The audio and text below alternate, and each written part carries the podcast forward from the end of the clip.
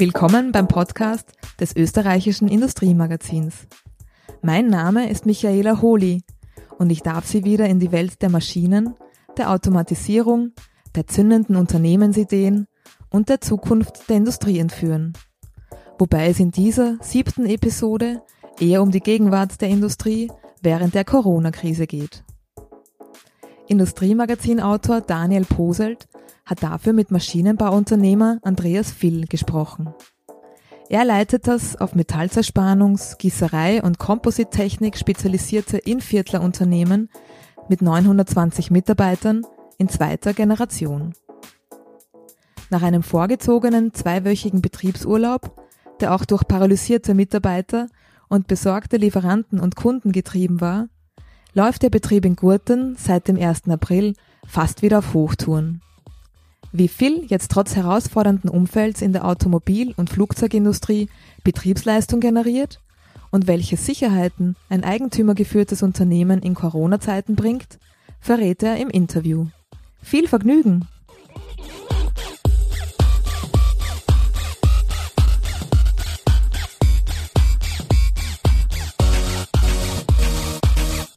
Herr Viel, zunächst das Wichtigste. Wie geht es Ihnen und Ihren Mitarbeitern in diesen Tagen? Grundsätzlich geht es den Mitarbeitern nach drei Wochen Betriebsurlaub, zum Teil Betriebsurlaub, eigentlich sehr gut. Man hat sich an die Sicherheitsmaßnahmen, die gesetzten Schritte, glaube ich, schon langsam gewöhnt und es wird schon langsam zur Normalität. Äh, wir haben seit 1. April jetzt wieder gestartet, sind dabei, das Unternehmen hochzufahren aber nicht auf voller Leistung, weil wir natürlich aufgrund der Sicherheitsvorkehrungen auch entsprechende Einschränkungen haben. Sie haben schon Mitte März, also früher als viele andere Unternehmen, reagiert und Ihre Mitarbeiter in diesen Osterurlaub geschickt. Äh, welche Gründe hatten Sie dafür? Es gab zwei Gründe. Das eine war, dass die letzten Tage vor diesem besagten Urlaub eigentlich ein normales Arbeiten nicht mehr möglich war. Äh, jeder war parallelisiert, äh, ist, viele sind herumgelaufen wie die aufgescheuchten Hühner, wie man bei uns sagt. Unsere Führungskräfte, inklusive mir, haben eigentlich nur noch Krisentelefonate geführt, weil man immer wieder dann mit Fake-Informationen konfrontiert war. Besorgte Lieferanten, Kunden haben angerufen, ob das stimmt, dass es bei uns Fälle gegeben hat. Es wurden Falschmeldungen verbreitet. Und dann wurden am Donnerstag noch die Reisebestimmungen äh, massiv eingeschränkt und haben viele Monteure angerufen, waren besorgt und gefragt, ja, wie geht's weiter, können wir nach Hause? Und das war dann der Grund, wieso wir gesagt haben, jetzt brauchen wir mal ein, ein Stopp, eine Pause. Wir holen alle Mitarbeiter nach Hause. Die Mitarbeiter sollen mal in den Betriebsurlaub gehen, den es bei viel so eigentlich noch nie gegeben hat, außer einmal bis jetzt, es war um Weihnachten. Und äh, wir versuchen die Mitarbeiter bestmöglich zu informieren, aber einfach jetzt mal eine Pause, damit jeder mal sich mit der ganzen neuen Situation anfreunden kann. Zugleich begann äh, für Sie aber da auch so richtig das Krisenmanagement. Ne? Sie werden auf das Instrument Corona Kurzarbeit setzen. Inwiefern hat Sie dieses überzeugt? Naja, äh, generell ist ja so, man, wenn eine Krise ist, das was man will, ist die Fachkräfte natürlich zu behalten. Und wir haben jetzt nicht den Bedarf, irgendwo Mitarbeiter zu kündigen, weil sie schwache Leistung bringen. Das heißt, wir haben jetzt eigentlich im Moment eine Top-Mannschaft, die man um jeden Preis halten will. Aber dadurch, dass plötzlich 70 äh, Monteure da gestanden sind, äh, die Lehrlinge waren aus der Berufsschule plötzlich alle da. Wir haben Bereich gehabt, die ganzen Dienstleistungen, Messen, die Veranstaltungen bei uns im Haus sind weggebrochen. Das heißt, auch hier hat es dann einfach von einem Tag auf den anderen keine Arbeit gegeben oder sehr eingeschränkte Arbeit. Und natürlich waren auch viele Mitarbeiter, die Vorerkrankungen haben, auch entsprechend verunsichert. Und deshalb haben wir uns dann entschieden, die Kurzarbeit mit 1. April anzukündigen. Wir haben letztendlich zweieinhalb Wochen Urlaub, Zeitausgleich ja letztendlich beigesteuert im Vorfeld und seit 1. April sind wir in Kurzarbeit, wobei, was heißt Kurzarbeit bei viel? Äh, ich sage mal, wir sind momentan bei Leistungsfähigkeit über das gesamte Unternehmen gesehen bei 75, 80 Prozent. Sie haben auch neue Gleitzeitmodelle konzipiert. Was können Sie uns darüber erzählen? Ja, wir haben den Gleitzeitrahmen, der bei uns eigentlich schon in der Vergangenheit immer bei 10 Stunden war, jetzt auf 12 Stunden erhöht. Wir haben flexible Arbeitszeiten weiter im Unternehmen, aber es gibt jetzt eine Gruppe, die arbeitet von Montag bis Mittwoch zwischen acht und zwölf Stunden, je nach Anfordernis. Die andere Gruppe arbeitet ähm, dann von Donnerstag bis Samstag, auch wieder acht bis zwölf Stunden, je nach Anforderung. Und äh, das wird sich dann immer auch entsprechend drehen. Vorerst einmal bis April und dann müssen wir sehen, wie es dann weitergeht, weil letztendlich mit dieser Leistung von 75 Prozent äh, haben wir dann natürlich irgendwo ein Thema der Lieferverpflichtungen unserer Kunden gegenüber. Und ja, einige Kunden haben, hätten Verständnis möglicherweise, aber viele Kunden äh, schreiben dir gleich am ersten Tag ein freundliches Schreiben äh, seitens der Rechtsanwaltskanzlei, dass eben Terminverschiebungen nicht zugelassen sind, weil es keinen Force Major gibt, wie man da sagt. Hat sich das in der Produktion schon einigermaßen gut eingespielt? Äh, wie erleben die Mitarbeiter diese neuen Modelle? Gibt es da große Zustimmung? Also die, die Arbeitsweise unter den neuen Sicherheitsauflagen, das funktioniert sehr gut. Also die Mitarbeiter sind sehr diszipliniert. Äh, wir haben halt mit verstärkt mit Bodenmarkierungen, Hinweisen über unsere Bildschirme im Unternehmen gearbeitet, äh, haben eine Sicherheitsunterweisung herangebracht, äh, Zeiten, Arbeiten in Zeiten mit Corona und haben auch alle Mitarbeiter im Vorfeld unterschreiben müssen. Und von der Seite ist es, glaube ich, noch nur wenigen Wochen schon relativ normal. Natürlich gibt es immer Mitarbeiter, die, die nicht zufrieden sind, dass wir da in Betriebsurlaub gegangen sind. Äh, es gibt Mitarbeiter, die sind unzufrieden, weil sie ein paar Tage in das Minus gehen mussten. Wir, wir sind auch da bereit gewesen, dass wir gesagt haben, okay, wenn jemand keinen Urlaub mehr hat, keinen Zeitausgleich, dann darf der Mitarbeiter ins Minus gehen. Wir sind ihnen da entgegengekommen, aber nicht jeder war damit einverstanden. Viele haben sich aber auch bedankt für die Möglichkeit, ins Minus zu gehen, weil sie einfach auch äh, das sehen, wie wichtig es ist, den Job zu halten. Also hundertprozentig recht machen kannst du das nie, egal ob Krise oder nicht. Äh, kommen da jetzt die Stärken eines eigentümergeführten Familienbetriebs äh, auch so richtig zum Tragen oder ist Ihnen das eine Spur zu abgeschmackt, dieser Gedanke? Naja, ich, ich sage mal, wie es bei uns war. Wir haben am am Donnerstag um 11 Uhr abends habe ich noch mit meinem Geschäftsführer, mit dem technischen Geschäftsführer kommuniziert zum Thema, wie wäre es, wenn wir jetzt auf Urlaub gehen. Am Freitag um 8 Uhr habe ich dann die Führungskräfte einberufen gehabt. Am Freitag um 9 Uhr habe ich dann sämtliche Betriebsräte bei uns in der Firma zusammengetrommelt und um 10 Uhr haben wir beschlossen, wie wir weiter vorgehen. Also innerhalb von zwei Stunden war das natürlich eine, glaube ich, sehr schnelle Einigung und um halb elf haben wir es dann zu den Mitarbeitern kommuniziert und auch an die Medien in der Region und ist auch von vielen Kunden gut geheißen worden. Ein paar wenige, ja, haben da eher rot gesehen und das nicht eingesehen, wieso wir da so rasch handeln und die Mitarbeiter mal ein paar Tage zu Hause lassen. Aber ich glaube, das hat sich auch jetzt etwas normalisiert, weil auch die Corona-Krise in anderen Ländern angekommen ist. Weil Sie die Region ansprechen, gibt es da großen Zusammenhalt? Also generell glaube ich, dass der Zusammenhalt in allen Ländern dieser Welt, also in den europäischen Ländern zumindest, ein sehr guter ist. Man arbeitet zusammen.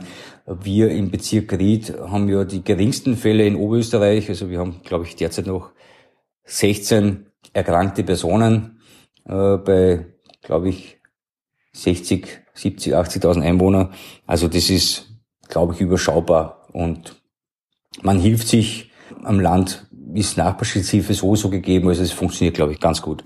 Ich habe gelesen, äh, für Ihre Lehrlinge haben Sie sich auch ein besonderes äh, Modell überlegt, die sogenannte Lehrlings-Challenge. Äh, worum geht's da genau? Naja, wir haben natürlich das Thema, dass wir in Summe über 80 Lehrlinge Beschäftigung haben. Bei Schichtmodellen mitzuarbeiten, da sind wir stark eingeschränkt. Das geht nur bei den Lehrlingen ab 18 Jahren.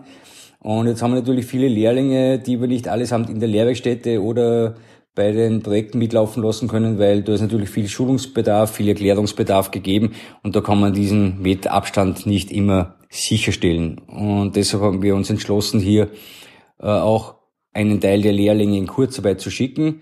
Äh, was heißt das? Äh, wir schieben sie nicht ab, sondern sie bekommen drei Ausbildungsschwerpunkte für die nächsten drei Monate. Das eine ist die fachliche Ausbildung, so wie bisher in Kleingruppen, also nicht mit 20 Personen, sondern zu fünft. Das zweite Thema ist, einen, einen Führerschein zu machen, einen Computerführerschein mit äh, viel Themen, aber auch den klassischen Themen wie Excel und die ganzen Programme, PowerPoint, was da gibt. Und das dritte Thema ist, sie müssen in Teams äh, gewisse Aufgaben lösen, Woche für Woche und bekommen dann entsprechend auch Punkte. Das heißt, die Lehrlinge, wir haben in Summe 13 Gruppen, a fünf Lehrlinge und die haben zuerst einmal einen Teamnamen äh, finden müssen. Dann gibt es halt für jede Gruppe einen Teamsprecher, der auch regelmäßig über unsere Kommunikationsplattform dann kommuniziert. Das heißt, auch die anderen Kollegen und Mitarbeiter sollen sehen, was machen die eigenen Lehrlingsteams. Und jetzt werden sie ja in verschiedensten Bereichen halt dann äh, getestet. Das kann vom Sprachlichen, vom Fachlichen, vom Persönlichen was sein. Das können Themen sein, dass man ihnen aufgeben, Aufgaben gibt, sich Gedanken zu machen, Ideen zu generieren, äh, wie man Lehrlingsarbeit verbessern kann. Und in Summe sind die Lehrlinge in den Teams dann so um die 20 Stunden auf jeden Fall beschäftigt. Herr Viel, kommen wir zu den Zahlen. Äh, was erwarten Sie denn für dieses Geschäftsjahr? Ist da für die ersten Quartale noch etwas zu retten oder ist Ihnen das gleich einmal viel zu pessimistisch gefragt? Entscheidend werden sicher die nächsten Monate dann sein, April, Mai, Juni, wo man unter der Einflussnahme eben der Sicherheitsaspekte äh, nicht diese 100 Prozent erbringen kann. Von der Auslastungsseite wären die nächsten Monate eigentlich sehr gut gewesen. Das heißt, äh, wir könnten hier 120 Prozent Leistung bringen. Gesetzlich müssen wir wahrscheinlich das bei 80, 90 Prozent belassen. Und das Jahr selber war sehr schwierig von Beginn an. Man, die Automobilindustrie hat ja vor Corona gekriselt. Das darf man nicht vergessen. Auch in der Flugzeugindustrie hat es ein paar Kandidaten gegeben, die geschwächelt haben. Das heißt, der Start ins Jahr war ein, ein verhaltener und äh, jetzt gilt es noch, das Beste aus dem Jahr zu machen. Aber Zahlen abzuschätzen, äh, wie sich äh, Umsatz entwickeln wird, wie sich Auftragseingang entwickeln wird, tue ich mir momentan noch sehr schwer. Kann ich vielleicht in einem Monat mehr sagen. Wir machen jetzt einfach ein zweites Budget und ja, marktseitig, wir haben im Vertrieb derzeit alle Hände voll zu tun. Das, es gibt Anfragen, als gäbe es keine Weltwirtschaftskrise. Die Frage ist natürlich dann, was wird umgesetzt von diesen angefragten Projekten? Äh, was gewinnen wir? Und wo können wir dann wieder Betriebsleistung generieren? Und die andere Frage, die natürlich auch wir uns stellen müssen, ist, was geschieht mit den aktuellen Projekten? Wir müssen jedes durchleuchten, müssen schauen, äh, wann sollte die Montage irgendwo dann erfolgen, in welchem Land, weil ich gehe nicht davon aus, dass man in zwei Monaten eine Montage in Spanien machen wird. Äh, das ist alles momentan zu berücksichtigen und da tut man sich momentan schwer, wann dann eben entsprechende Erlöse lukriert werden können. Können Sie mir sagen, welche Märkte aktuell wieder Fahrt aufnehmen? Äh, ja, wir haben unser, unser Büro in China arbeitet seit drei Wochen wieder. Es kommen jetzt auch wieder Anfragen auf den Tisch.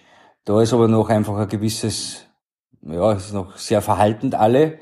Ansonsten Anfragen aus, aus Deutschland und Mitteleuropa gibt es derzeit äh, nicht weniger als vor der Krise. Das heißt, das hat auch nicht nachgelassen. Unsere Teams arbeiten, sagen wir, im Vertrieb auf 90 bis 100 Prozent oder darüber. Und die Frage ist was wird dann umgesetzt? Das wird das Entscheidende sein, äh, wie dann die nächsten neun Monate oder dann das Jahr 2021 verläuft. Ich meine, das Gute ist, 2019 war ein, ein sehr gutes Jahr für viel. Das heißt, wir haben da wirklich auch entsprechend Reserven aufgebaut. Äh, wir haben auch ja immer das strategische Ziel vor Augen, äh, viel wächst aus eigener Kraft. Und das heißt, wir haben jetzt auch keine Verbindlichkeiten bei den Banken und sind da mal finanziell gut aufgestellt. Also die Probleme, die viele andere Firmen momentan scheinbar haben, haben wir zum Glück derzeit nicht. Viel setzt ihr auf mehrere Standbeine. Äh, können Sie die schwache Autokonjunktur in Ihren Segmenten einigermaßen kompensieren? Wie gesagt, momentan ist es schwierig. Wir hätten eigentlich stark auf Luftfahrt gehofft, aber durch die Probleme Anfang des Jahres oder seit letztem Jahr vor einem potenziellen Großkunden ist da nicht die Entwicklung gewesen, wie wir ursprünglich geplant hätten. Äh, es gibt andere Bereiche, die sich dafür sehr gut entwickeln man der Skibereich, der über ein Jahrzehnt eigentlich fast tot war, ist seit zwei Jahren im, im Aufwind. Auch heuer waren die ersten Monate schon sehr gut mit, mit, mit tollen Aufträgen, auch von Marken, die ja, wie Phoenix aus der Asche wieder auferstanden sind. Also Marken, die man zu meiner Jugend gekannt hat, die dann 20 Jahre weg waren und jetzt wieder auftauchen. Es gibt auch im, im Holzbereich einige größere Projekte, die anstehen und bald entschieden werden sollten. Könnte man auch einiges machen aus dem Automotive-Bereich. Und natürlich schon das Thema Leichtbau, E-Mobilität hat auch einiges kompensiert, weil die größten Einbrüche, die ja ein Maschinenbauunternehmen meistens hat derzeit, sind Einbrüche rund um den Verbrennungsmotor. Das hat man selber verteufelt, äh, da hat sich die Automobilindustrie selber, glaube ich, einen großen Schaden zugefügt, weil es gibt hier nicht schwarz und weiß und, und E-Mobilität ist nicht alles gut, genauso wenig alles schlecht und bei Verbrennungsmotoren ist genauso. Also man hätte sicher hier eine Strategie fahren können, wo man Benziner, Diesel und E-Mobilität etwas nebeneinander leben lassen hätte können, dann wäre der Einbruch beim Verbrennungsmotor sicher nicht so dramatisch gewesen. Kommen wir kurz zur Supply Chain. Äh, wie geht es Ihrem Unternehmen beim Sourcing? Also wir haben, was das betrifft, unsere Lieferkette ist eine sehr, sehr kurze. Äh, wir haben ja eine Wertschöpfungstiefe, die bei zwischen 50 und 60 Prozent liegt. Das heißt, wir sind da wesentlich besser aufgestellt als viele Marktbegleiter und haben, was das betrifft, keine Probleme für unsere Liefertermine. Das heißt, da haben wir keine Einschränkungen. Einschränkungen haben wir jetzt einfach nur, weil wir nicht so viele Mitarbeiter am Standort haben können, wie wir eigentlich bräuchten. Zurück nach Gurten. Sie bauen ja auch gerade wieder aus. Äh, ein Zentrum für Digitalisierung entsteht. Ja. Die sogenannte Phil Futures Zone. Wie ist da jetzt gerade der Projektstatus? Der Bau hat sich jetzt auch in den letzten Wochen etwas entschleunigt. Wir haben den Plan etwas verlängert, um auch hier weniger Lieferanten gleichzeitig auf der Baustelle zu haben. Es wurde aber eingeschränkt weitergearbeitet und wir werden mit einem Monat Verspätung dann die Phil Future Zone fertigstellen. Ursprünglich wäre gedacht gewesen, im Zuge der langen Nacht der Forschung das Ganze am 8. Mai zu machen. Da ist jetzt der Zeitdruck nicht gegeben, weil das Ganze verschoben worden ist um ein paar Monate aber wir werden de facto Ende Mai alles fertigstellen. Es wird auch drüben schon gearbeitet, das heißt die Produktionshallen sind schon fertig. Äh, eine Halle wird momentan gerade mit den ganzen neuesten Entwicklungen aus den verschiedenen Kompetenzbereichen äh, besiedelt. Zwei Hallen dienen zur Serienfertigung, auch da werden die ersten Maschinen gerade zusammengebaut und das Büro wird eben in gut zwei Monaten fertiggestellt. Parallel dazu äh, errichten wir gerade eine Photovoltaikanlage auch noch auf diesem Gebiet. Da schaffen wir dann in Summe dann 40 Prozent Unabhängigkeit seitens der Stromerzeugung. Herr Phil, äh, danke für das Interview. Eine Abschlussfrage hätte ich. Ähm, es ist ja die Zeit des Hamsterns. Haben Sie diese Seite auch an äh, sich selbst äh, kennengelernt? Nein, also ich war die letzten drei Wochen vom Entschleunigen habe ich nichts gespürt. Ich war jeden Tag im Unternehmen. Und Einkäufe haben dann meine Frau oder meine Kinder getätigt. Die haben auch für die Großeltern mit eingekauft. Und von der Seite habe ich nichts mitbekommen. Es waren natürlich drei Wochen sehr ungewohnt, weil normalerweise bin ich, sagen wir, an fünf Abenden unter der Woche oder in der Woche weg. Jetzt bin ich an sieben Abenden zu Hause.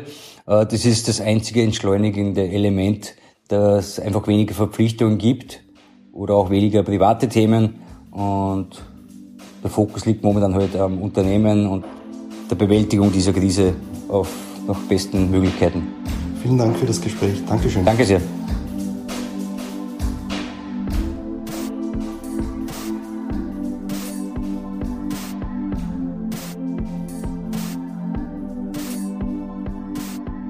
Das war der Podcast des österreichischen Industriemagazins.